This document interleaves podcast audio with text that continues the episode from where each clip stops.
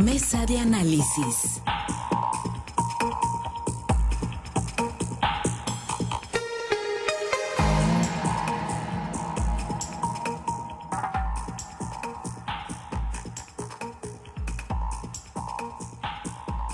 Estamos, estamos de regreso, tenemos más aquí en altavoz. Muchísimas gracias por seguir pendientes de la transmisión, gracias por estar en la sintonía de las estaciones de, Grupo Chávez Radio. Bueno, eh, vamos a la mesa de análisis eh, a platicar de temas importantes que están en el aspecto estatal. Eh, déjeme saludar hoy a Francisco Chiquete, déjeme saludar a Francisco Chiquete en el sur del estado, ya está listo.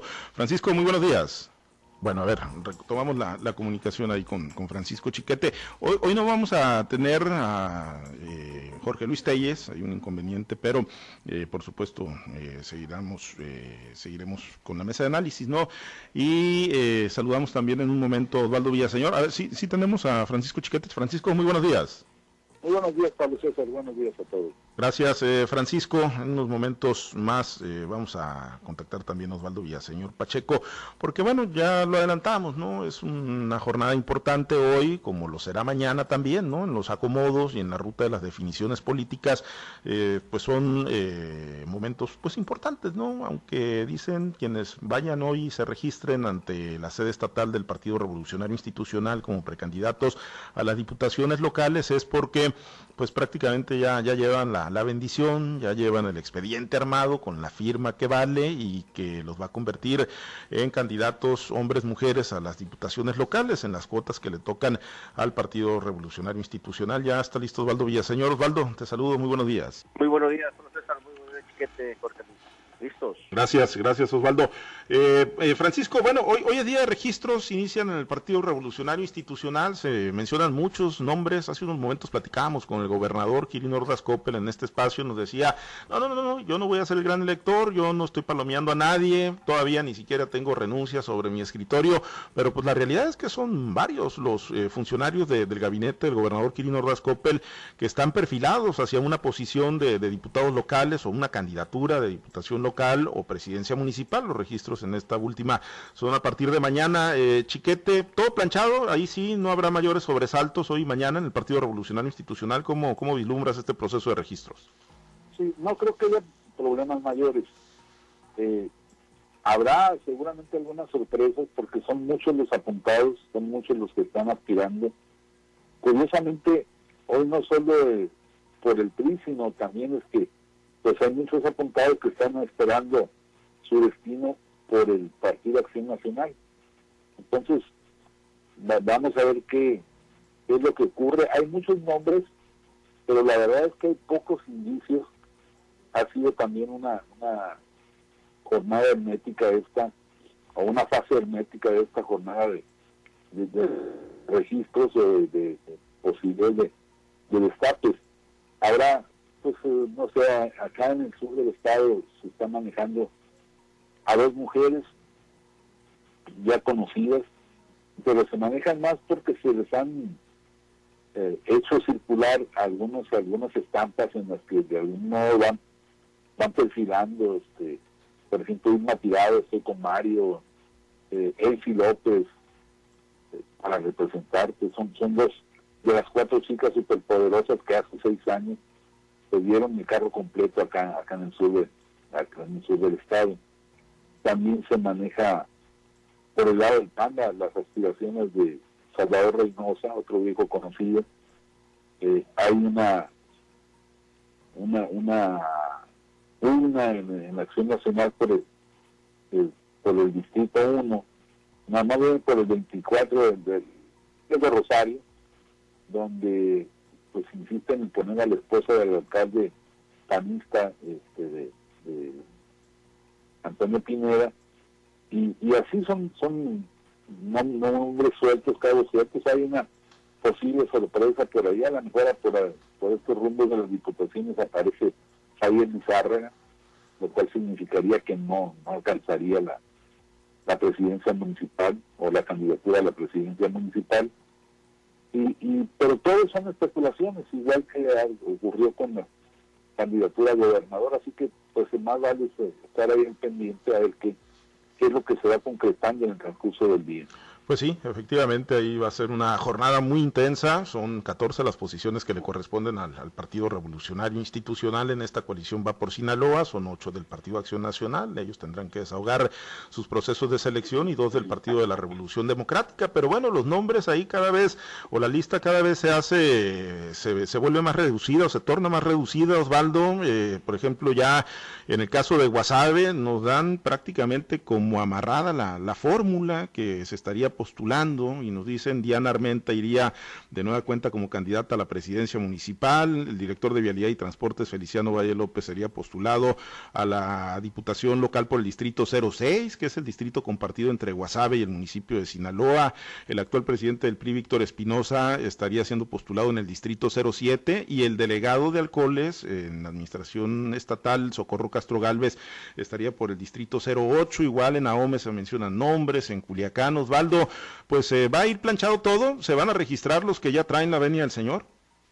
Pues mira, ayer era toda una pasarela aquí en Culiacán, en las oficinas del, Comité Director del PRI, veías a personajes de todo el Estado, unos que ya habían recibido la indicación, la llamada, la famosa, tan famosa, tan esperada llamada, para que vinieran a presentar su examen del Instituto Jesús Reyes Heroles que recordemos que ahora es parte de los requisitos para poder registrarte como precandidato.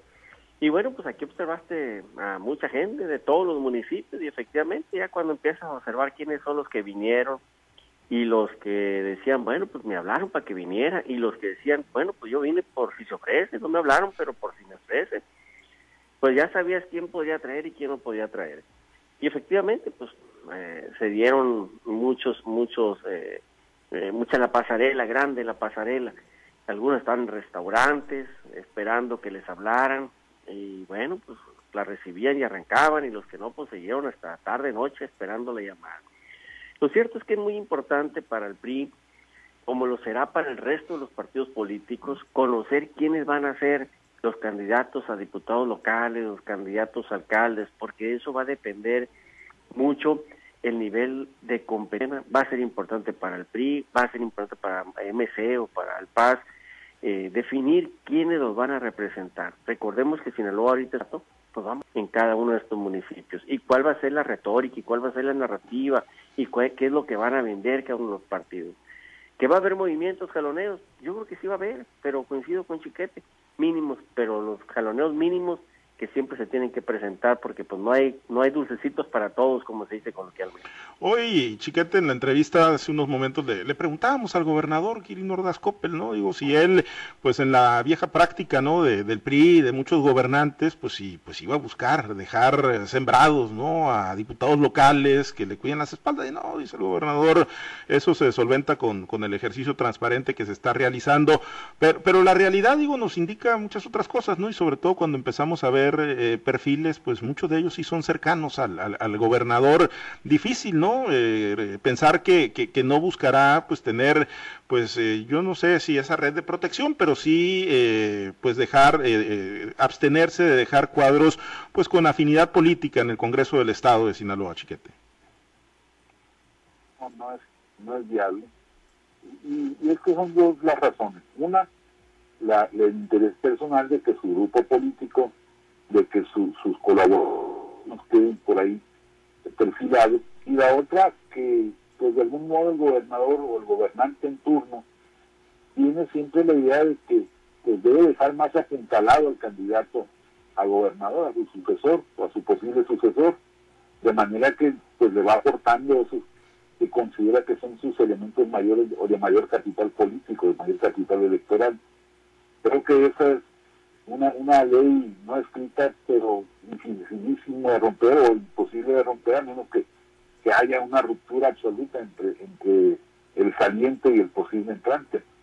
Creo que sí vamos a ver ahí muchos quirinistas o muchas personas que, habiendo estado en otras administraciones, pues colaboraron con Quirinos, se les identificó en el proyecto que el gobernador estaba aplicando en este, en este régimen. Eh, Osvaldo, y, bueno, mañana son los registros para las presidencias municipales. Este de los diputados locales, bueno, eh, a reserva de conocer los nombres y o quiénes son las mujeres, los hombres que van a quedar formalmente registrados hoy en la sede estatal del, Partido Revolucionario Institucional, eh, eso ya está conveniado con el PAN y con el Partido de la Revolución Democrática, ya lo decíamos, son 14 posiciones de mayoría para, para el PRI, son 8 para el PAN, son 2 para el Partido de la Revolución Democrática. Pero mañana que se den los registros en los 18 municipios de candidatos hombres y mujeres a las presidencias municipales, eh, ¿qué, va a ocurrir en un eventual, eh, en un eventual eh, acuerdo de candidaturas comunes? O, ya ha quedado desechado eso, Osvaldo? Ya no, no, no lo van a lograr los partidos políticos coaligados. Bueno, hasta donde se ha adelantado es que en, la de que sí va a haber candidaturas comunes, incluso en, en Naome en Culiacán ya ha habido acercamientos de las dirigencias de tanto del PAN como del PRD y del PRI, pero sobre todo del PAN y PRI, para llevar candidaturas comunes en, algunas presidencias municipales. Eh, estaban todavía en el jaloneo, ¿no? De, ver hasta dónde permite la ley eh, de poder establecer el mayor, la mayor cantidad de candidaturas comunes. Pero de que hay esfuerzos por, por tenerla, las hay y hay municipios claves eh, a los cuales eh, tanto PRI como PAN están ya ahora sí prácticamente amarrados. En el caso de AOME, recordemos que el dirigente municipal del PAN es el principal opositor a que se diera la candidatura común. Y sin embargo, hoy ya vemos a la dirigencia del PRI y del PAN pues tomados de la mano, aliados. Yo creo que, que va a haber eh, reglas del juego que en otras ocasiones no estamos viendo. Y del momento mismo de lo que de los sugénires que viene terminando siendo esta alianza entre PI, PAN, PRD que antes se consideraba pues prácticamente un pecado, o sea, que se juntaran estos partidos políticos y hoy lo estamos viendo ya o muchos ya lo ven con mucha naturalidad, ven que va a ser una elección competida, que va a ser una elección polarizada, ven que lo que está en juego es un bien mayor o un bien superior, como dice coloquialmente, que es eh, recuperar el país y bueno, los partidos se están uniendo, se están uniendo. ¿Qué va a pasar en los municipios? La verdad es que las que calientan, como dicen luego, o coloquialmente, son las presidencias municipales y ahí es donde se da el verdadero choque de grupos políticos. En Naomi hay dos grupos que se están peleando eh, la presidencia municipal. ¿Lo van a planchar o va a haber movimientos? Pues, bueno, yo creo que todavía están, se quedan 24 horas todavía para plancharse y tratar de que no salgan los grupos enfrentados. Lo mismo está sucediendo en Morena. En la, sola, especulación de que Gerardo puede ser el candidato de una alcaldía de Culiacán, pues ve cómo traen los grupos internos de Morena también, expresándose, chocando. Entonces, yo creo que es un proceso natural y normal que se presenta en todos los partidos políticos. La gran, la gran diferencia va a ser la capacidad que tengan de tejer o de, o de que le tejan, como decimos coloquialmente, la unidad de, los cuadros una vez que se tome la decisión. Porque si se da una candidatura común después de los registros, Osvaldo, eh, entre los partidos o algún acuerdo PRI-PAN-PRD de candidaturas comunes, va a implicar que algunos tengan que ceder su precandidatura y tener que bajarse de, la posición. Osvaldo. yo creo que, al, al final de los días se van a, van a tener que negociar y se van a tener que poner de acuerdo. Lo que esté, lo que esté en juego no es cosa menor, lo que está en juego la verdad de las cosas. Entonces, van a terminar poniéndose de acuerdo eh, los, los supremos aspirantes y los partidos políticos. Ahora, chiquete, ahí en el sur, ahorita mencionabas el caso del secretario de Economía Javier Lizárraga y, bueno, decías muy posiblemente hacia una diputación local, luego de que estuvo, pues aparentemente en la recta final, ¿no?, eh, de las eh, como prospecto a la candidatura al gobierno del estado de Sinaloa. ¿Qué, qué, implicaría eso, chiquete? ¿Que ¿Quién se perfilaría, Fernando Pucheta, o quién se estaría perfilando hacia la presidencia municipal o a la candidatura del PRI a la presidencia municipal? Lo que, de lo que se habla en este momento es eso, de Fernando Puceta. No se da todavía la, decisión, o no se anuncia, no se formaliza, o se da un inicio específico de que ya no vaya Javier Lizárraga, pero las especulaciones de los últimos días son en este sentido, de que Fernando va y que Javier va a, iría a una diputación local. Eh, pues también se trata de establecer esos espacios que atraigan a otras a otras expresiones de la sociedad, no solo a los militantes, no solo a, los votantes tradicionales, a, a clases medias, medias altas que han estado medio reticentes y que son las más decepcionadas en estos momentos, por cierto. Eh, pues sí, la realidad es que pues ahí está eh, este tema, ¿no? Que tiene que ver con eh, los partidos políticos. Y, de lo que hablabas ahorita, Pablo César, este, de las candidaturas comunes, el problema sobre todo ha sido la pugnacidad que ha habido entre los candidatos del PAN y los candidatos del PRI. La gente los ha tomado como causas personales, entonces imagínate en, Naomi a los panistas que han sido una raza enardecida, votar por un priista, sobre todo un priista conocido, y lo mismo acá en Mazatlán, donde los agarres han sido épicos.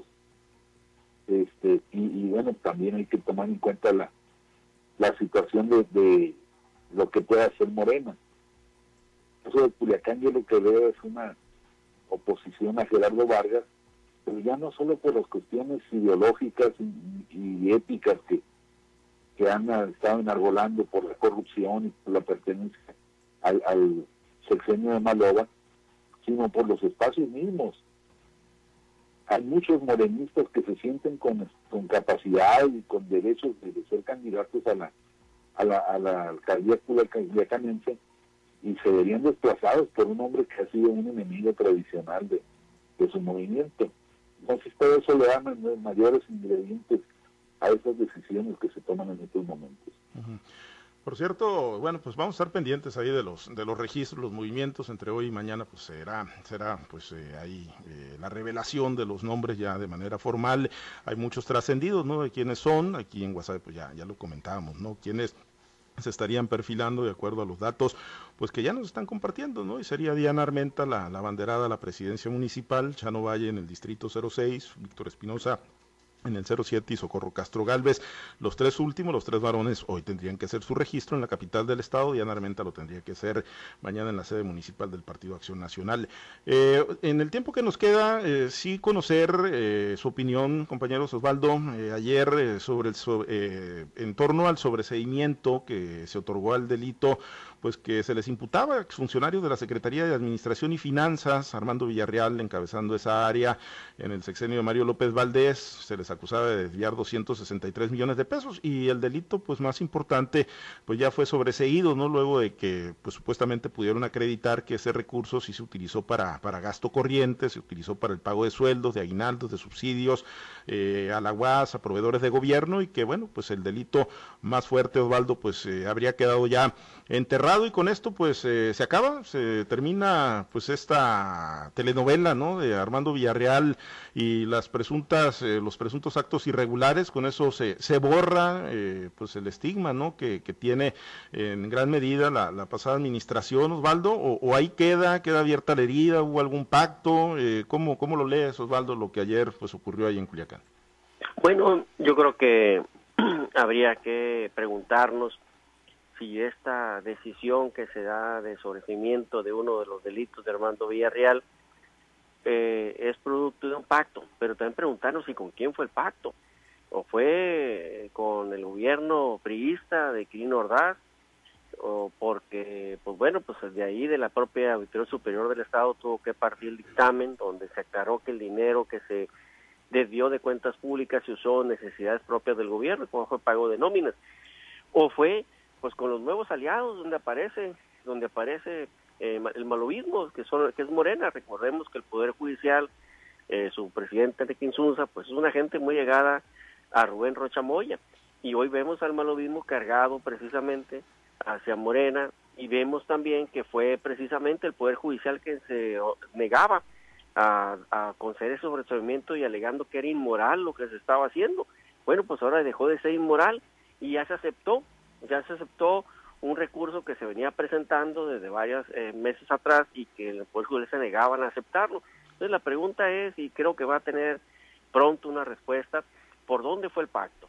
Pero de que hay una, una percepción social, un juicio social y una sentencia social, pues esa ya quedó, esa ya quedó y difícilmente se va a borrar de la mente de los sinaloenses. Eh, chiquete, pacto o realmente un acto de, justicia, de, ley. Hoy al gobernador también le cuestionábamos sobre este tema hace unos momentos en la entrevista y nos decía, no, no, yo no pacto con absolutamente nadie ese tipo de cosas y estaban en la cancha del Poder Judicial, no estaban en la cancha del Ejecutivo, ahí se hicieron las auditorías, pero eso ya estaba en otra cancha, chiquete. Pacto simple y sencillamente pues pudo acreditar que, que no, había, no había delito que perseguir Armando Villarreal pues si no hubo pacto, hubo voluntad. Y es una lástima, es una verdadera pena porque pues eh, estas eh, irregularidades que existieron eran muy evidentes, eran muy graves. Eh, si bien pudieron haber comprobado que esas cantidad, esa cantidad específica de la que se hablaba fue destinada a sueldos, aguinaldos, y entonces ¿dónde quedó el otro dinero? Porque ahora no hubo ¿En qué se gastaron esa lana? ¿En los viajes a, ver las peleas de box en Los Ángeles o en Las Vegas? ¿En, en? ¿En los campos de golf? Es, es bastante preocupante este final que se haya tenido este desenlace cuando era la primera oportunidad en serio de resolver o empezar a resolver los problemas de corrupción.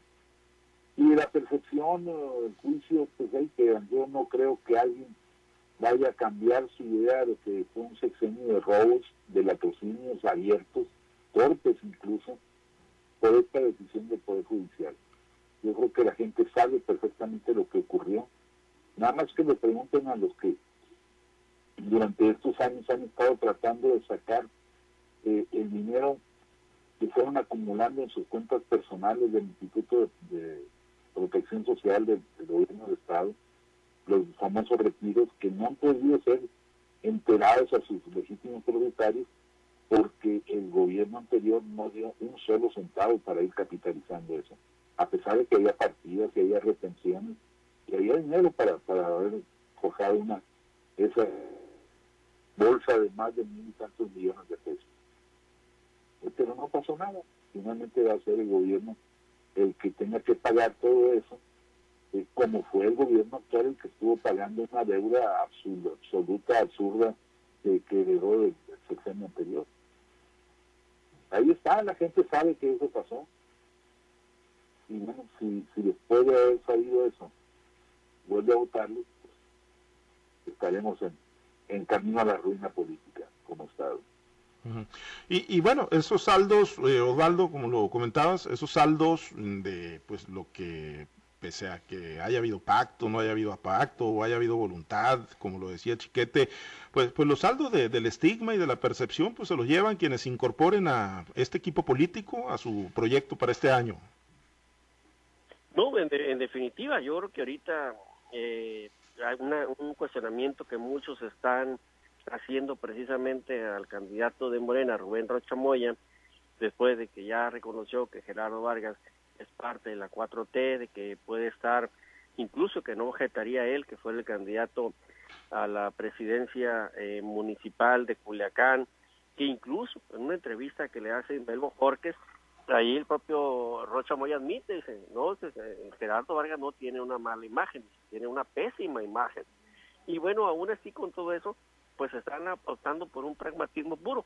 La pregunta es, que muchos están haciendo eso le va a beneficiar o le va a perjudicar al, al morenismo, al propio Rubén Rochamoya, eh, pues cargar, cargar con personajes que, ojo, lo he dicho en varias ocasiones, ningún elemento para decir que fueron corruptos, no hay acusaciones en su contra, no hay fallos o, sentencias en su contra, pero ahí está un estigma, está un estigma social de un juicio social, de una sentencia social que catalogó precisamente al anterior gobierno como el más corrupto de la historia de Sinaloa. Pues sí, ahí, ahí quedó esa percepción. Pues vamos a estar pendientes, ¿no? Ahí, pues de la ruta final que, que siga este juicio ahí contra Armando Villarreal Ibarra. Por lo pronto nos despedimos, Osvaldo. Muchísimas gracias. Buen día. habrá que estar pendiente. Buen día. Saludos. Gracias, Francisco Chiquete. Excelente día. Buen día, un saludo para todos. Gracias a Francisco Chiquete, le mandamos saludos a, Jorge Luis eh, Telles desde Culiacán. Mira, antes de despedirnos, eh, se reportaba ahorita, ya ve que quedamos inconcluso con la entrevista con, Ana Maida, ¿no? Ana Maida de la Asociación eh, Protectora de Animales en la capital del estado de Sinaloa. Y bueno, se, disculpaba, ¿no? Nos decía ahí pues que estaba pues todo el arrebato y todo el alboroto, ¿no? Por, por el movimiento que ellos tienen, que no van a quitar el dedo del renglón. Vamos a tratar de reprogramar una charla eh, esperando pues eh, qué es lo que, fluye de información hoy desde el Congreso del Estado de Sinaloa. Es un tema pues muy importante, ¿no? Es un tema muy, muy importante desde la perspectiva de los defensores de animales y pues desde el humanismo, ¿no? Eh, estos famosos centros de control y bienestar animal, como muchos otros temas que son altamente polarizantes en el Congreso del Estado de Sinaloa. Hay otros, hay otros asuntos, ya lo hemos venido comentando, el tema de la despenalización del aborto, de los matrimonios igualitarios, ya lo adelantábamos hace unos días que se está programando para el sábado 13 de febrero una gran caravana también por parte de estos grupos pro vida, por eh, parte de los grupos pro familia en defensa de las libertades y así, bueno, son muchos temas eh, los que están en la agenda pública, en la agenda política y que aderezados con el proceso electoral del que ahorita hablábamos, pues van a, van a generar mucho movimiento, van a generar mucha rispidez, van a generar mucha confrontación y lo importante es que se abran los debates, ¿eh? antes de concluir este espacio informativo decirles, lo importante es poder debatir con altura, poder debatir con eh, argumentos, no con denostaciones, no con descalificaciones, mucho menos con la violencia por delante, debatir, cada quien puede tener su postura y la debemos de respetar, cada quien puede estar a favor de que no se despenalice el aborto, hay quienes puedan estar a favor de, de la vida desde el inicio hasta el final, hay quienes puedan estar a favor pues de estos centros, ¿no? Eh, de sacrificios y podemos llamar así, para animales, hay quienes pueden estar a favor del uso lúdico de la marihuana, hay quienes pueden estar a favor o en contra de los matrimonios igualitarios, pero ojo, no hay que perder de vista algo, el debate debe ser de altura, el debate debe ser con argumentos, el debate debe ser con mucho respeto, independientemente del lado de la moneda en el que usted se encuentre. Nos vamos, muchas gracias a los compañeros operadores en las diferentes plazas de Grupo Chávez, que es en la sintonía de las estaciones y manténgase eh, conectado con nosotros a través de nuestras plataformas digitales, nuestras redes sociales, Facebook, Twitter, Instagram, Spotify, ahí con las secciones de altavoz y también, por supuesto, pues toda, toda la información en nuestro portal www.noticiaroaltavoz.com. Soy Pablo César Espinosa, le deseo a usted que tenga un excelente y muy productivo día.